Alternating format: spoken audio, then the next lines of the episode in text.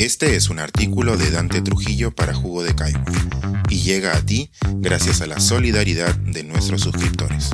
Si aún no estás suscrito, puedes hacerlo en www.jugodecaigua.pe. Invitación a la vida heroica. Las cartas que, sin saberlo, Javier Herod nos escribió a todos. Al morir en 1930, poco antes de cumplir 36 años, José Carlos Mariátegui dejó interrumpida una serie de proyectos que animaban su espíritu intelectual y político. En una entrevista realizada cinco años antes por un periodista de variedades, dijo, Mi vida es una vida preparatoria. Hasta ahora aparece como una nerviosa serie de inquietos preparativos. Preparo, como siempre, muchas cosas. No soy un caso de voluntad. No pretendo sino cumplir mi destino. Y si deseo hacer algo, es porque me siento un poco predestinado para hacerlo. Uno de esos inquietos preparativos fue un libro que resultó publicado recién en 1989 por Alberto Flores Galindo y Ricardo Portocarrero. Invitación a la vida heroica. María Tei había ya anunciado hasta el título, pero no el contenido. Los editores, con buen criterio y mejor gusto, recolectaron entonces una miscelánea compuesta sobre todo por artículos, textos literarios y cartas que, por un lado, permiten trazar una línea de la evolución personal, ideológica y estilística del autor, y por el otro, demostrar que el compromiso político concebido por el Amauta no estuvo nunca apartado de la vitalidad, la aventura y la ilusión. He recordado esto mientras leía enteramente y eternamente la reciente compilación de la correspondencia de Javier Herod entre 1958 y 1963. Es decir, las cartas que envió y recibió entre sus 16 años y solo unos meses antes de su trágico final, hace seis décadas, en las aguas del Madre de Dios. Aunque en ninguna parte el poeta menciona al pensador, las pocas referencias a su formación ideológica hacen escala en Cuba, pasando de Fidel Castro a Lenin, sospecho que habrá estado familiarizado con el ideario mariateísta. O quizá no.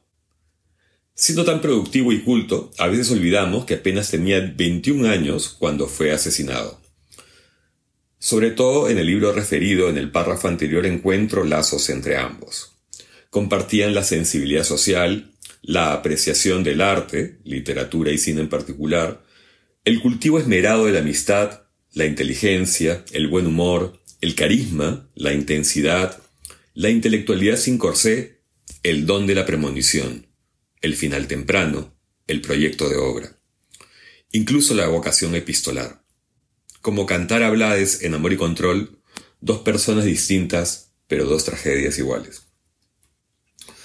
Como María Tei, Herod comenzó a escribir a los 16 años y alcanzó prontísimo la solvencia. La recopilación de la correspondencia y el cuidado de la edición de Enteramente y Eternamente estuvo a cargo de Cecilia Herod, quien ha dedicado su vida a la vida y la memoria de su hermano, apoyada en este último lance por el investigador Luis Rodríguez Pastor. Las 120 cartas y 32 postales podrían dividirse en cuatro grandes temas, ya anunciados por Ricardo González Vigil en el prólogo. La amistad, encarnada muy principalmente en Degenhard Briegle, Dégale, su amigo del alma, verdadero camarada, verdadero compañero, auténtico hermano. El amor, dedicado a su familia, sus padres, sus hermanos, con los que le unía un lazo entrañable y conmovedor. Y Adela Barrio Tarnaviechi, Adelita, de quien Herod estuvo prendado con tanta pasión como nulos resultados. La poesía, la que leía y escribía, una devoción a la que se veía con razón predestinado, y el llamado a intervenir en los grandes cambios sociales de su país a través de la revolución. Dicho de otra manera, su respuesta a la invitación a la vida heroica. La lectura de este material, que por cierto no es sino correspondencia cotidiana, es decir, no se quiere hallar en sus páginas alta literatura, sino la expresión y el sentir espontáneo de un muchacho inquieto brillante, apasionado y madurísimo, aun cuando sí es posible toparse con pasajes bellos y agudos, ensancha la percepción común de Javier Herod, aquella que lo busca encasillar solo como poeta o como guerrillero en ciernes. Aquí se muestra cómo era, desnudo por la afinidad con sus destinatarios, cálido y a la vez vulnerable, un poco vanidoso y un poco cándido, tierno y panfletario. Esta es la memoria involuntaria de un chiquillo que se convierte en hombre, la materia que moldeaba los inicios de un gran artista, la espalda de una obra hermosa y potente que amanecía. Todo lo dicho y la obra y la estela de ambos espíritus me induce a mirar incluso con más desconcierto, no desprovisto de desazón, la inercia con la que parecemos enfrentar el momento político actual. Es un tema que, como no entiendo, me obsesiona. Por supuesto que no puedo ni quiero generalizar, pero tengo la impresión de que hoy mismo imperan la negación y la indolencia. En una carta a Dégale de julio del 62, un héroe de 20 años reclamaba putear al sistema y tratar de modificarlo, porque si no nos hacemos cómplices de él y eso también es degradante. Esta es también una invitación.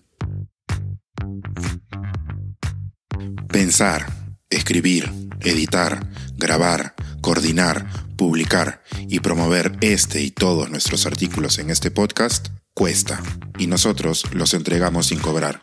Contribuye en www.jugodecaigua.pe barra suscríbete y de paso espía como suscriptor nuestras reuniones editoriales.